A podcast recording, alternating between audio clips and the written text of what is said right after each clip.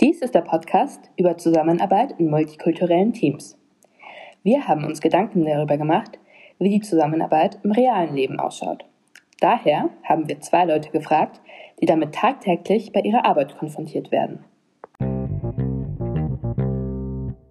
Unser erster Interviewpartner ist Lukas.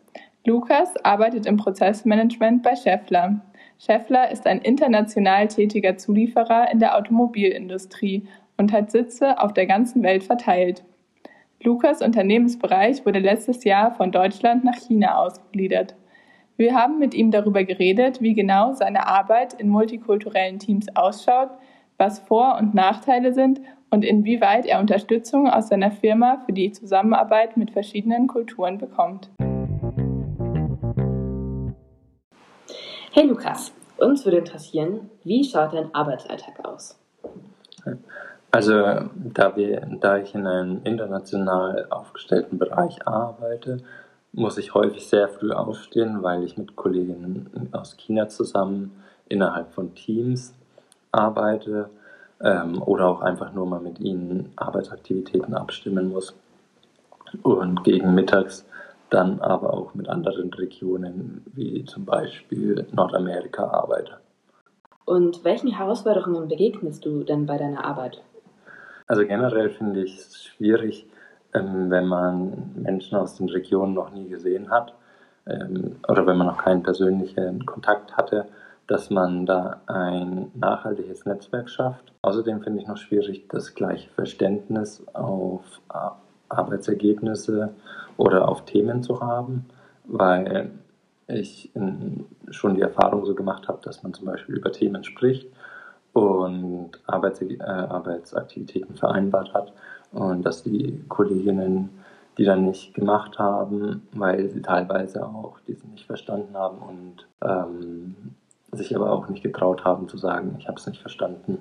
Ja, und ein eine weitere Herausforderung, die mir häufiger begegnet, ist, dass es schwierig ist, die Aufgaben, die man selbst als Priorität sieht, auch in anderen Regionen als Priorität einzubringen oder einzubetten.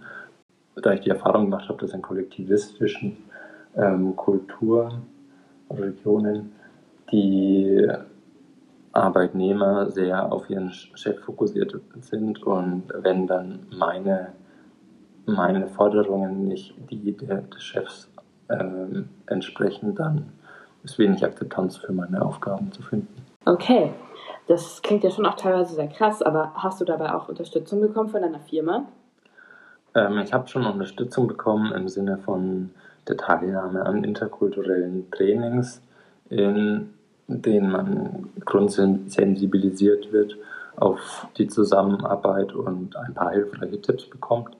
Ähm, auf der anderen Seite ähm, bilden sich aber auch immer wieder Netzwerke, in denen schon Menschen arbeiten, die äh, international oder die ein großes Netzwerk haben und die viel Erfahrung haben und die geben auch sehr hilfreiche Tipps, nehmen einen an die Hand, was ich auch sehr gut finde.